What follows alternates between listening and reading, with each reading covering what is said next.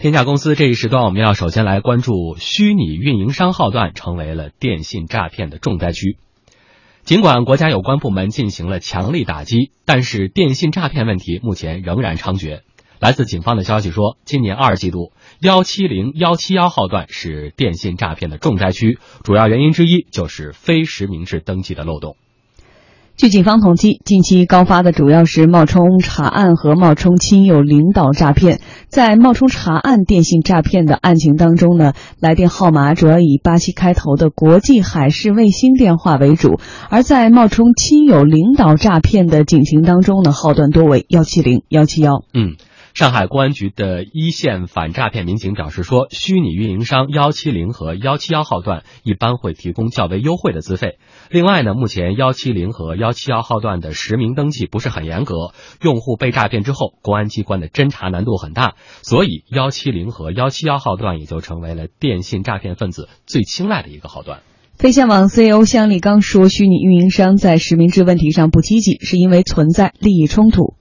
实名制这样的一件事情，你要来执行，需要有电信运营商来执行。电信运营商在利益关系上面来说，他和实名制是抵触的。他搞到实名制，他卖电话卡就不是那么方便了。他需要更多的人力，更多的管理成本，这就需要由政府的来监督、来检查、来管理。第二个情况就是在政府在加强监督、检查和要求的情况下。主导电信运营商、电信移动、联通做的就会更好一些。那虚拟运营商它不像主导运营商一样，它是国企管理就比较容易。那虚拟运营商它又要发展，所以我们现在都知道，像幺七零啊、幺七幺啊这些号段都成为了诈骗的来源。政府的管理的机制，嗯，还要加强。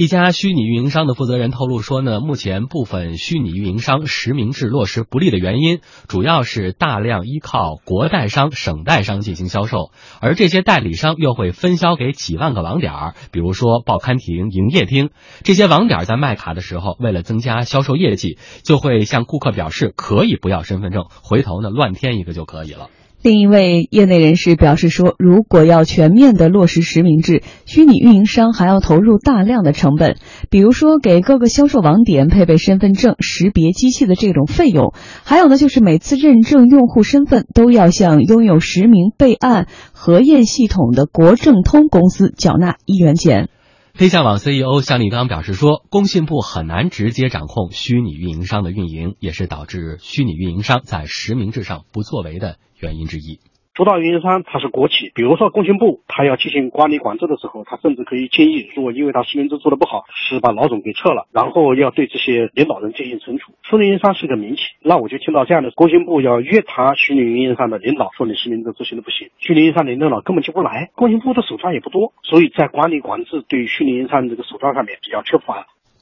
今年七月份，工信部网络安全管理局对虚拟运营商新入网电话用户实名登记工作进行了一个暗访，发现呢，本次暗访的二十六家企业的一百零九个营销网点当中，三十七个网点存在着违规行为，违规比为百分之三十三点九。其中呢，暗访实体营销网点五十个，发现违规网点十三个；暗访网络营销网点五十九个，发现违规网点二十四个。而在这次的搜查暗访过程当中，分享通信、巴士在线、中兴视通、国美集信、苏宁互联、爱施德、京东、彭博士等十五家虚拟运营商都存在着违规的问题。分享通信集团有限公司联席总裁黎泽华认为说，虚拟运营商控制电信诈骗不利也有别的原因，比如通过号段无法识别诈骗分子到底用了哪家的虚商服务。这个没有这种基本的这种号道的这种识别的这种能力，到底是哪些是我们自己的？确实的，我们也是需要有专人专管去才能做到这点。不像以前啊，可能说我们都知道幺三九啊是移动的，幺幺八六啊是联通的，就是每一家有一个独立的一个号段，幺幺七零二、幺七零三或者我分享通信的，我就可以管他的用户去说这个事情。这个用户哈，包括咱们相关的这个监管部门也好。可能就是关键都会好。世纪蜗牛通信科技有限公司的总裁陈燕表示，移动、联通等主运营商在控制电信诈骗方面，应该给予虚拟运营商更多的帮助。蜗牛移动的，呃，由于是跟中国联通合作的，那么中国联通的采用的是呃虚商的号码和他自身的号码同网拦截的方式，以此呢来杜绝一些垃圾短信的流入到一些消费者的手上。嗯，所以怪不得现在大家就说骗子不可怕，就怕骗子用电话哈。这现在整个的电信诈骗的案件也确实呈现一个高发的态势。对，今天我也查了一个资料，去年二零一五年全年，我们全国的电信诈骗案件达到了将近六十万起，同比上升了百分之三十二点五，一共被骗走了多少钱呢？二百二十二亿元。所以，面对前面我们说的这些电信诈骗案件的高发，而且现在特别是这些虚拟运营商号段，幺七零、幺七幺号段成为了重灾区。呃，向荣觉得我们应该怎么看这个现象？我觉得首先来讲的话，我觉得中国有一个特别有意思的事儿，就只要一个行业它一旦开放。因为原来本来是这个呃这个三大运营商，对吧？所谓大家就在呼吁说应该开放，对吧？应该做这个虚拟运营商，应该让大家更多的民营经济可以参与到这个啊这个通讯产业里面来。嗯，实际上这是一个大家期盼已久的，而特别奇葩的一件事就是说，那一旦这个开放以后，首先去使用的人，往往是那些上不了台面的。甚至是不法的这个分子，嗯，你看这个互联网实际上也有这样的一个现象，对吧？在他早期的时候，他做的一些服务的一些人，可能在呃后面这个这个几年之后，大家发现，哎呀，这些生意怎么是这个样子呢？对吧？那其实这个里面就牵扯到两个问题，第一个问题就是为什么这些优质的客户资源不会进入到这些开放的创新的这些行业里去？嗯。啊，那第二个问题就是说，那经营这些创新业务的虚拟运营商，他有没有考虑过，假如他这样不负责任的去经营的话，那早晚有一天，这个行业会因为他的这个集体的这个这个这个造成的社会的这种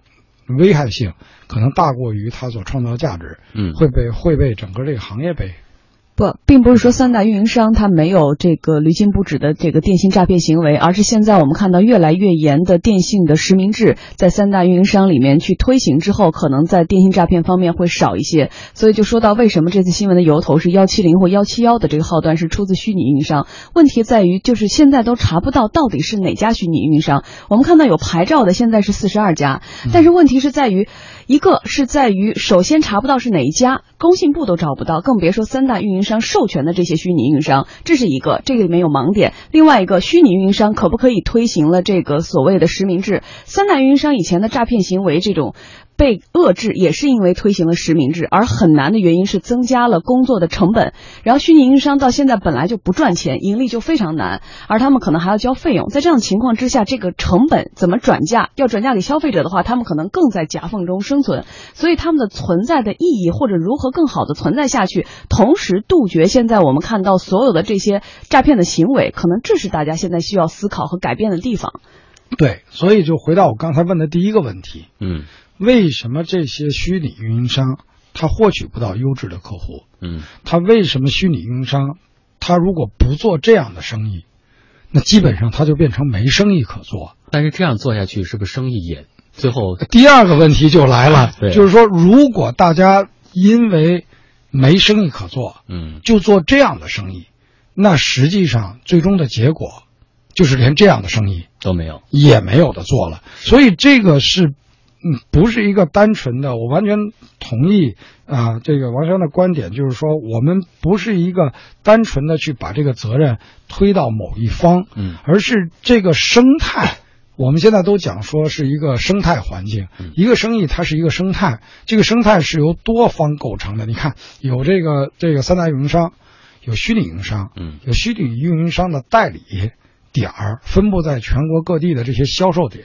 然后整个这个生意的生态。现在出问题了，嗯嗯，当时发展他们或他们存在的理由，其实是为了弥补三大运营商可能在创新或增值业务上的一些不足。但是现在这一块他们做的也不够好，说实话也非常难。所以你看，呃，微信能够过顶传球嘛，最简单的一个道理。但是现在的问题是说，如果实名制什么的推不下去，而四十二张牌照又不能收回来的情况之下，怎么样弄有效的方法，配合工信部或者说配合警力，能够更好的来解决电信诈骗，让更少的老百姓来受到危害？对我。我们来看看工信部相关负责人是怎么表态的啊？他们说，在接下来对于虚拟运营商的实名制登记落实方面呢，会加大处罚，除了要求责令整改，如果严重将会限制它发展用户，停止扩大试点范围，还会把虚拟运营商实名制落实的情况与下一步能不能转为正式的商用资格来挂钩。嗯，但是这么一来的话，问题又来了，某些虚拟运营商的经营状况可能会进一步的恶化。截止到目前，我们看到拥有牌照的虚拟运营商是四十二家，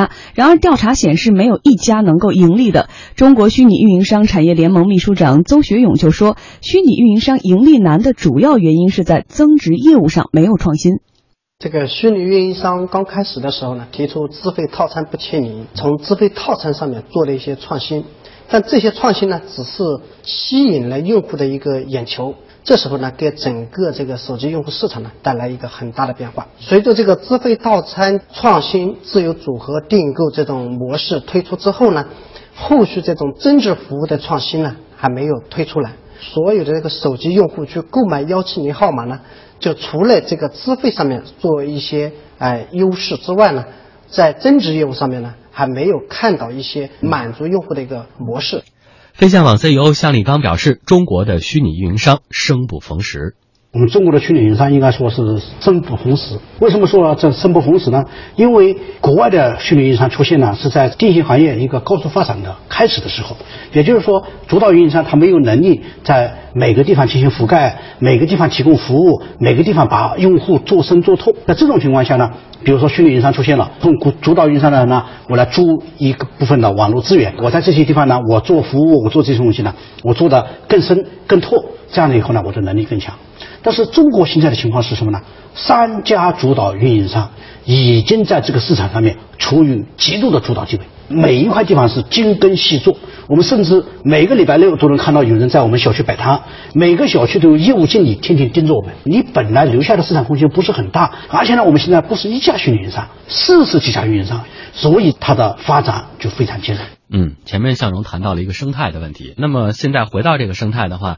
呃，出现这种。现在的现象原因究竟是像前面向立刚所说的是现在的土壤问题不行，是这个生不逢时的问题，还是说其其其实个体素质是存在问题的？我觉得这这这个。谈这个个体素质其实是没什么意义的。我并不认为说那个呃呃呃民营经济里面的这些从业人员，他的素质就一定比这个什么国有经济里面从业人员的素质要低啊。不，只是说他的这个创新的这个团体的群体的创新能力。他实际上，我就一直认为说这个价格低，